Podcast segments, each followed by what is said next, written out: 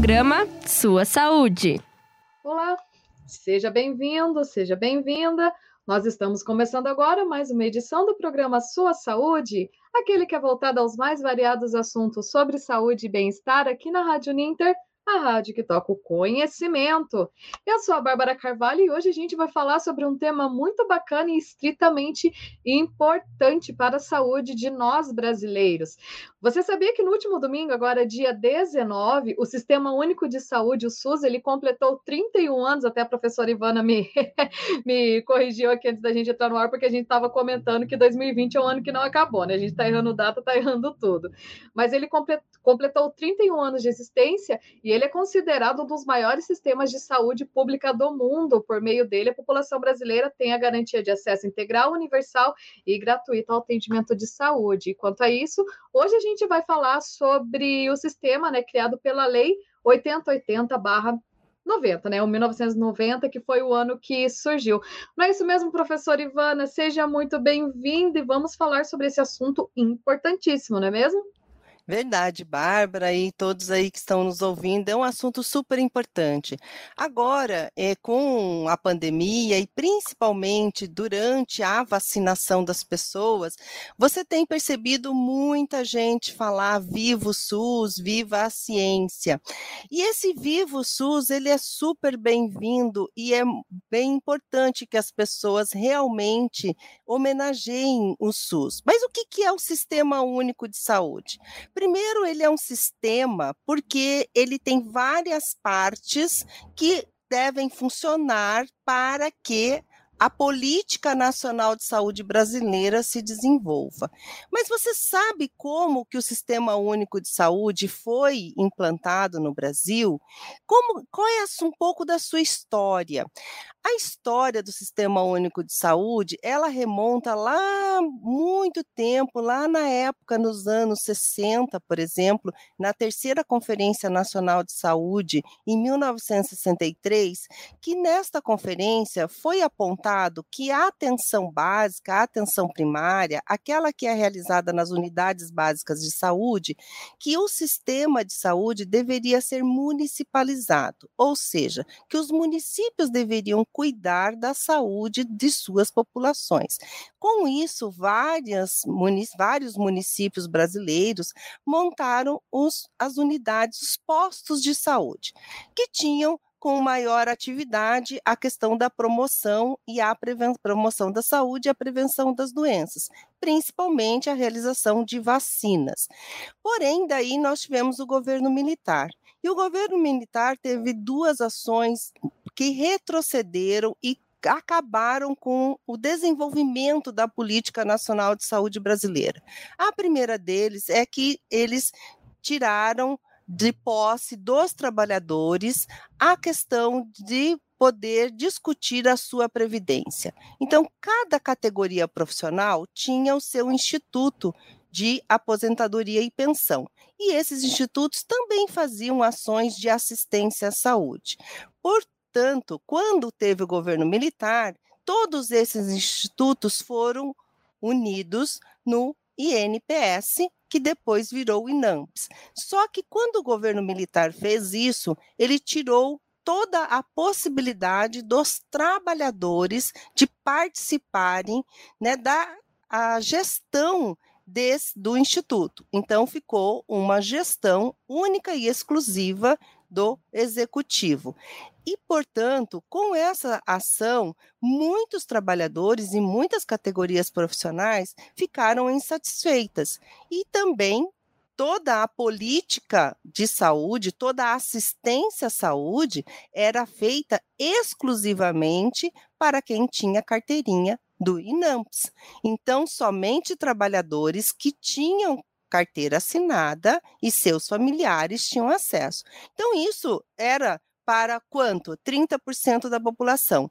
Além de coisas que estavam acontecendo, como várias denúncias de irregularidades, de aplicação de dinheiro público no serviço privado, de roubalheira, de burocracia, de denúncia de malversação de dinheiro público. Então, várias denúncias estavam acontecendo em relação ao INAMPS. Então, os próprios trabalhadores que tiveram a, função importante nessa a luta dos trabalhadores brasileiros na importância de querer de instituir a sua aposentadoria, a sua pensão, bem como também a assistência à saúde, além de estarem fora da gestão desses recursos financeiros e da gestão do que poderia ser feito com esse dinheiro, também estavam satisfeitos com a própria assistência, porque eles sabiam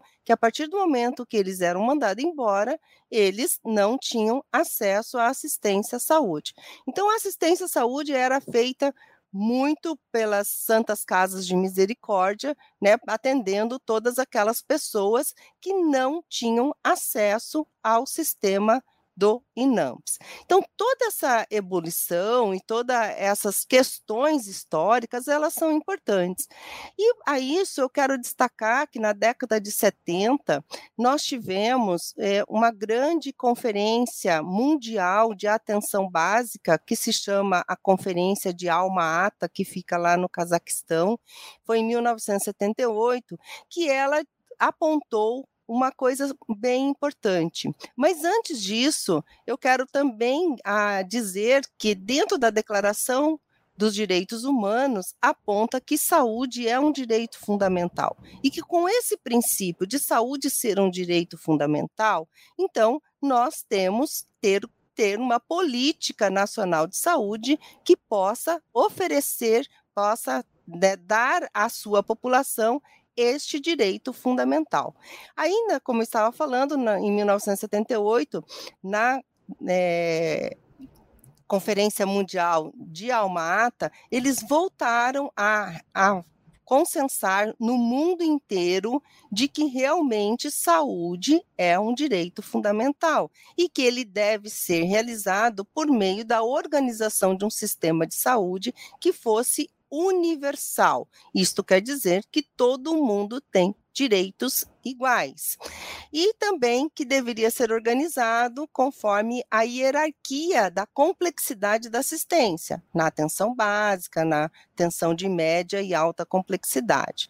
E principalmente da atenção básica, que é uma lógica que foi implantada na Inglaterra lá na década de 20, né, que foi colocado que para você organizar um sistema de saúde, você tem que levar assistência à saúde a, ma a, mais perto da onde as pessoas moram. Por isso, o sistema tem que ser organizado perto da unidade básica de saúde da onde a pessoa mora, ali naquela naquela população que esteja né, numa distância é, pequena para que a pessoa possa ter a sua assistência à saúde ali perto da sua casa. Então, veja que a lógica do Sistema Único de Saúde, ela tem 100 anos, né? Então, é, porém, no Brasil, essa, essas discussões, elas tiveram início lá na década, no comecinho da década de 60, mas foi alejada pela questão da, da, do governo militar e começou a tomar corpo na década de 70 com essas conferências mundiais, também a conferência de, de da promoção da saúde em Ottawa, no Canadá. Então, o mundo estava discutindo que saúde é um direito fundamental e que, para isso, os países, né, as nações, deveriam organizar as suas políticas de saúde nesta direção. Não são todos os países no mundo que adotam essa questão de ter sistemas universais. Nos Estados Unidos, por exemplo, né, que todo mundo tem como uhum. referência para bastante coisa, e de fato, muitas coisas a gente tem nos Estados Unidos como referência, como o FDA, o CDC, né, que, que nos ajudam nas, nas discussões de protocolos, de vacinas, de medicamentos, mas a assistência à saúde, ela só é dada para quem tem o seguro de saúde.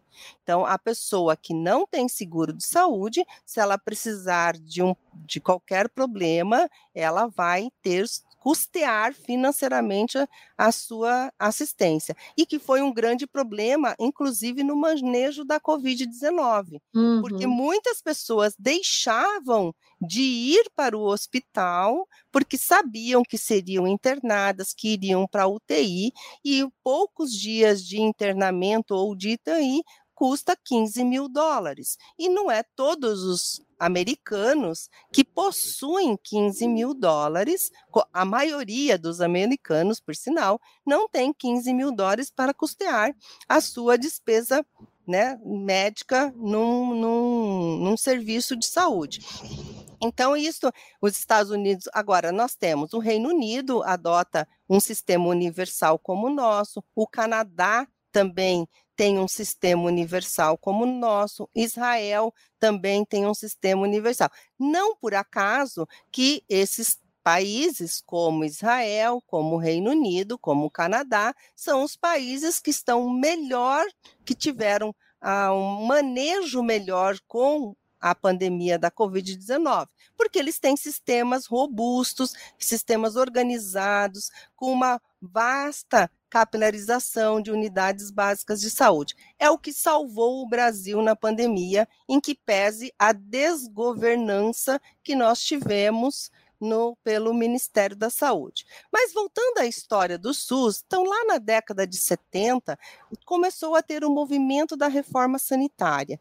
Então a, a luta pela saúde, pelo direito fundamental da saúde, então passava também por a luta pela redemocratização do Brasil né, que não teria uhum. como ter uma saúde universal no governo militar. Não se tinha qualquer discussão em relação à, à evolução do nosso sistema de saúde ou da política nacional de saúde brasileira.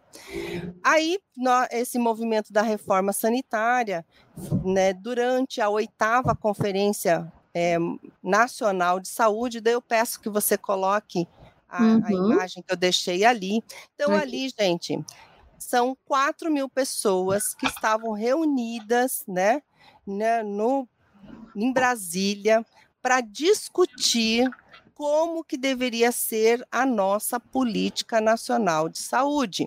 4 mil pessoas, representantes de todas as etnias, representantes de toda a sociedade, representante de trabalhadores, representante de profissionais de saúde, representantes de gestores municipais de saúde.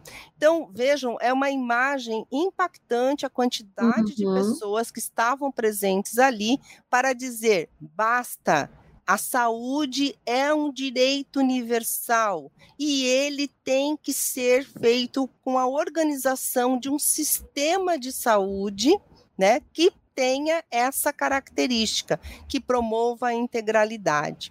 Então, essa, conferência, ela, até pode tirar, é, Bárbara, essa conferência, ela acabou impactando na porque logo em seguida, né, da, da conferência que foi em 1986, logo em seguida foram, foi estabelecida a Assembleia Nacional Constituinte. Então, o relatório da oitava Conferência Nacional de Saúde foi negociado com os representantes da Assembleia Nacional Constituinte que estavam escrevendo a nossa nova Constituição, né? E com essa discussão, e aí eu quero ressaltar aqui a, o doutor Sérgio Arouca, que foi o grande negociador, a grande pessoa assim ilustre que teve este papel de levar aos constituintes toda essa é, essa é, que foi emanado da sociedade brasileira, que foi aprovado nessa oitava conferência, para que, de fato, a nossa política nacional brasileira estivesse contida na nossa na nossa próxima Constituição à época. E assim se deu, com algumas negociações, né? mas ela saiu realmente do jeito que a oitava Conferência Nacional de Saúde tinha colocado, que a saúde é um direito de todos e dever do Estado. Quando a gente fala dever do Estado, fica parecendo que o poder público tem que fazer tudo, tem que dar assistência. Ele tem que promover a saúde integral. Porém, tem a participação de entidades públicas e entidades privadas do seguro-saúde. Por isso que nós temos uma regulação, inclusive, dos planos de.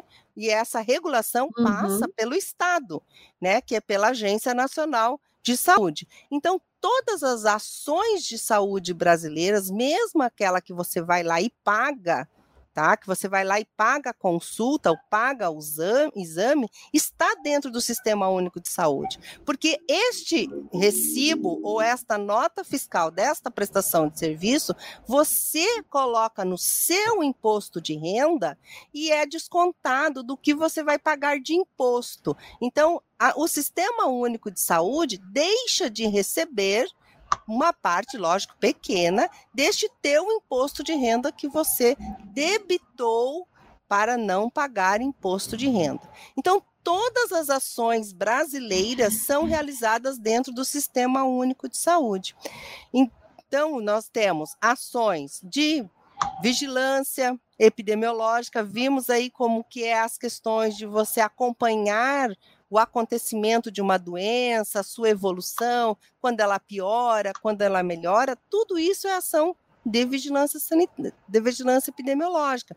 Nós temos ações de vigilância sanitária em qualquer uhum. estabelecimento que você vai comprar alguma coisa, isso é SUS.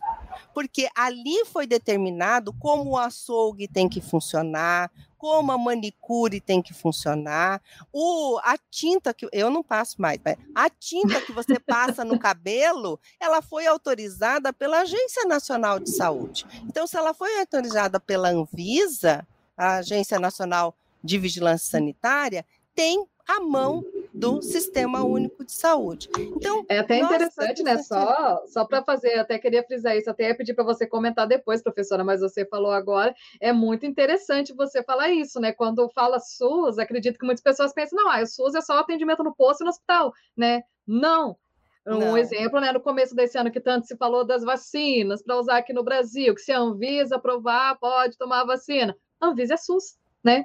Tudo é. isso é SUS né? Se a, a gente tem a uma agenda tão boa, né, com isso, é, é o SUS. Isso. A autorização da vacina é SUS. Uhum. A aplicação da vacina é SUS. A, o, a, o controle dos efeitos adversos que podem acontecer é SUS. Né? O internamento do paciente é SUS.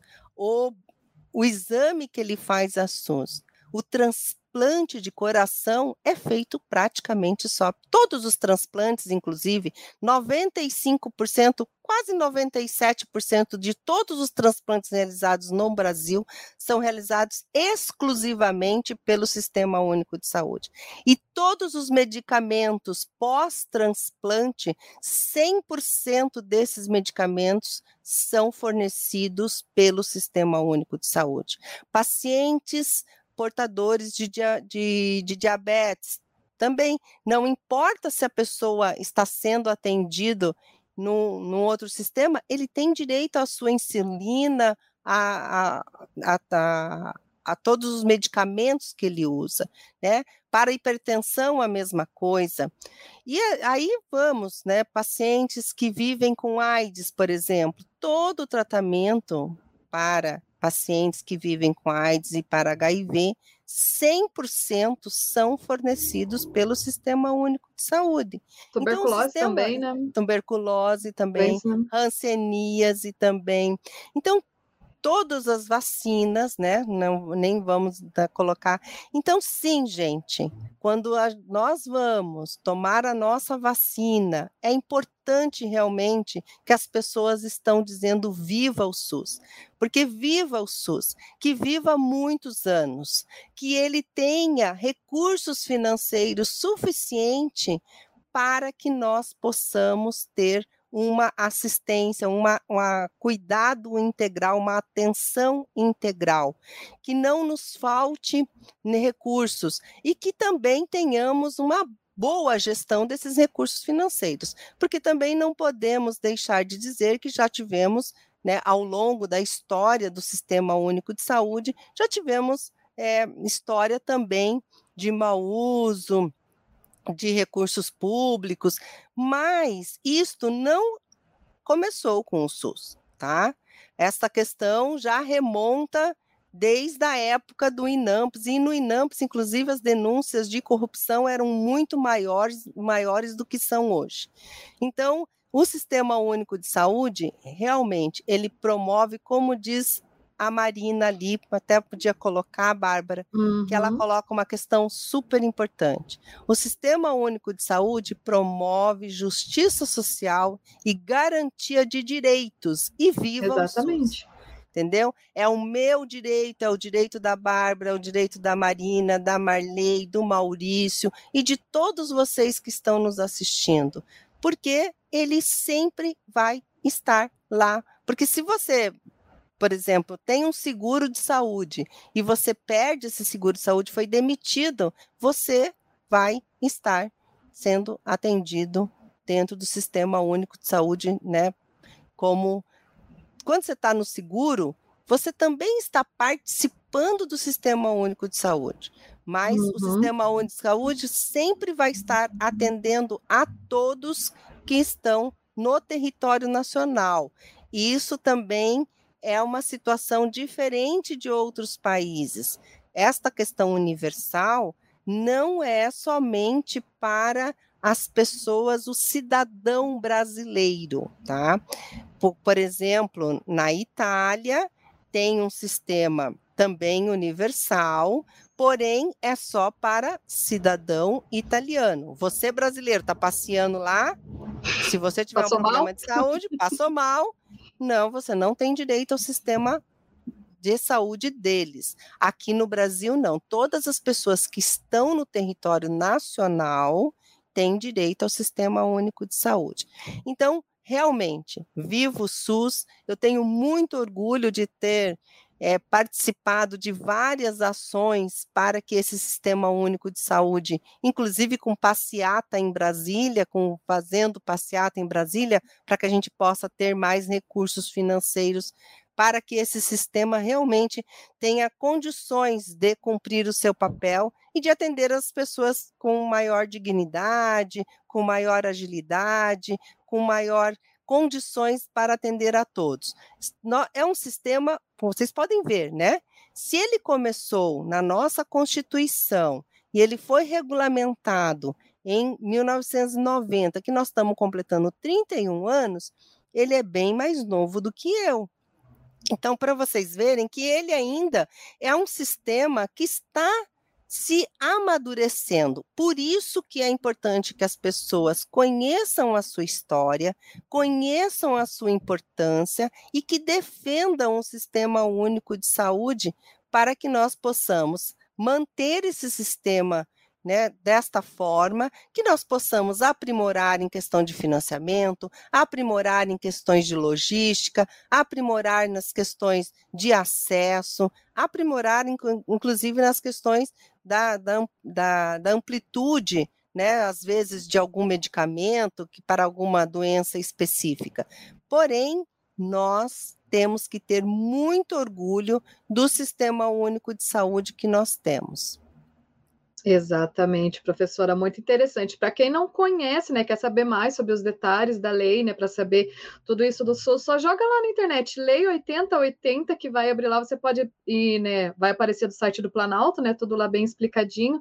É interessante lá quando fala, né, para a gente até adentrar algumas coisas também, professora, né, que lá fala da questão do, né, da competência, né, tudo, fala aqui da questão da atenção à saúde indígena, né, também da, porque o SUS vai até lá, né, também para fazer esses atendimentos. Mas tem né, uma, né, isso, tudo, mas, né? tem uma, mas tem uma organização diferente, porque a gente tem que respeitar a cultura indígena, uhum. né?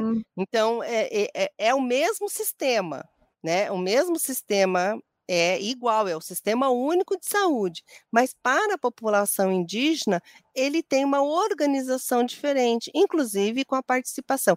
Ah, isso, isso eu estava esquecendo de falar, Bárbara, que também é muito importante. Lembra que eu contei que quando o governo militar alejou os trabalhadores de qualquer participação na gestão dos uhum. recursos do INPS, que depois virou INAMPS. Então, o Sistema Único de Saúde trouxe de volta a participação da sociedade, que um dos pilares da, do Sistema Único de Saúde é a participação da, da população. Como é que a população participa? Tem várias instâncias. Uma delas, e a principal, é, são as conferências. Como eu mostrei, né, aquela imagem, as uhum. conferências acontecem há quatro, quatro anos. Então, no seu município acontece conferências há quatro, quatro anos. Participe da conferência. Vai lá dar a sua opinião de como o Sistema Único de Saúde, nem que seja como ouvinte, mas vai dar a sua opinião de como o Sistema Único de Saúde deve ser organizado no seu município. E assim acontece no Estado e assim acontece na União. Então, as conferências, elas elas discutem de como está a situação epidemiológica, quais são as prioridades da política nacional de brasileira, porque é serão aplicados os recursos financeiros para os próximos quatro anos. E assim também temos os conselhos de saúde. No seu município, é obrigatório que tenha um conselho de saúde.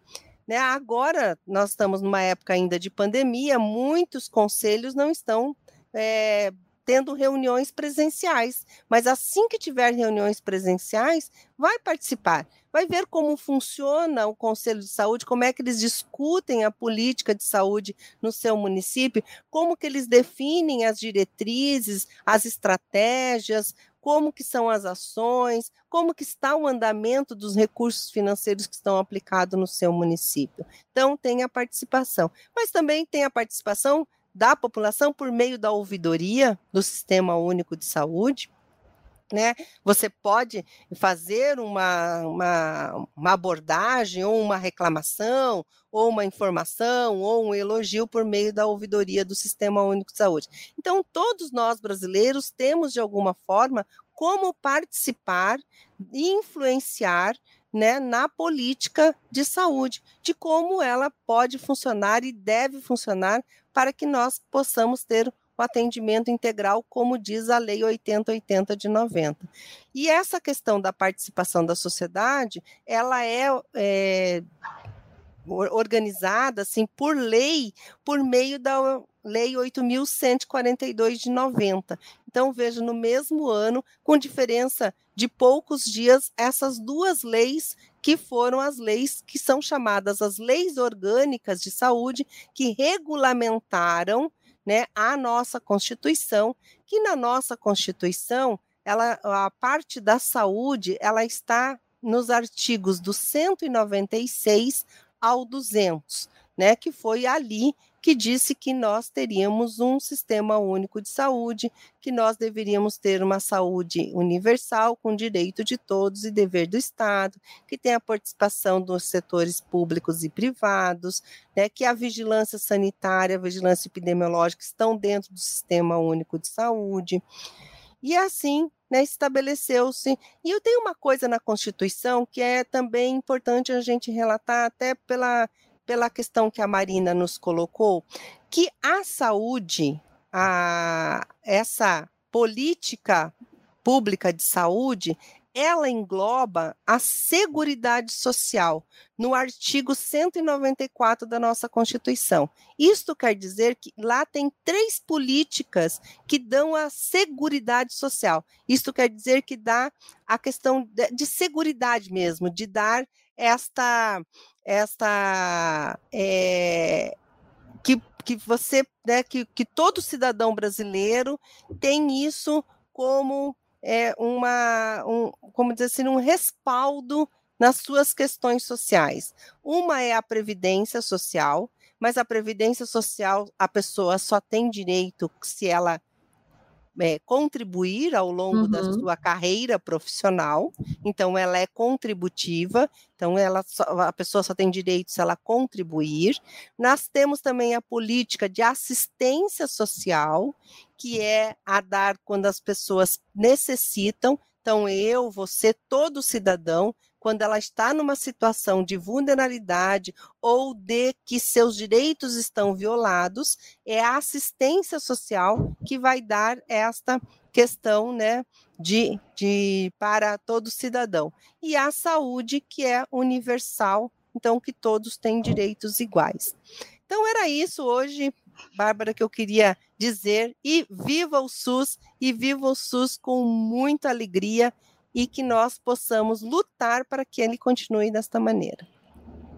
Exatamente, né, professora? É sempre bom frisar, né? Isso, como a gente até falou antes de entrar aqui, o SUS não é um presente do governo para a população. O SUS ele existe devido a muita luta da população. Então, como a professora Mesa falou, que participe, dê a sua opinião sempre e nunca vamos nos esquecer, a saúde é um direito, nunca devemos abrir mão disso e sempre vamos não. cuidar aqui do nosso sistema único de saúde, né, professor?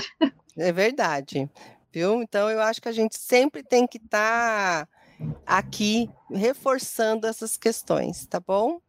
A professora Adriane, professora, uhum. parabéns pela fala. Obrigada, Adri. Parabéns também vocês da assistência social, que também é, está, é, são duas políticas públicas que trabalham muito em conjunto muito. para o bem da, da, né, da população brasileira. Exatamente. Professor Ivana, vou te agradecer aqui a sua fala. Hoje foi brilhante, foi perfeita. Muita coisa eu também não sabia disso. Fiquei sabendo aqui hoje contigo e com certeza vou estudar mais para saber mais essa história, né? Que nós brasileiros temos que ter orgulho deste setor, viu? Muito Isso, obrigada é. pela presença. Nada. Se você tiver interesse, vocês, né, qualquer um de vocês, a Fiocruz tem vários vídeos que falam da oitava conferência, que falam da história do Sistema Único de Saúde, que estão disponíveis gratuitos no YouTube. Então, eu recomendo, se você tem interesse e quer saber mais sobre essa história, dá uma chegadinha lá que tem vídeos fantásticos sobre o assunto. Com certeza. Muito obrigada a todos que acompanharam, que vão acompanhar nesse programa depois. E na próxima semana a gente volta com mais uma edição do Sua Saúde, aqui na Rádio Ninter, a rádio que eu toco conhecimento. Até lá. Programa Sua Saúde.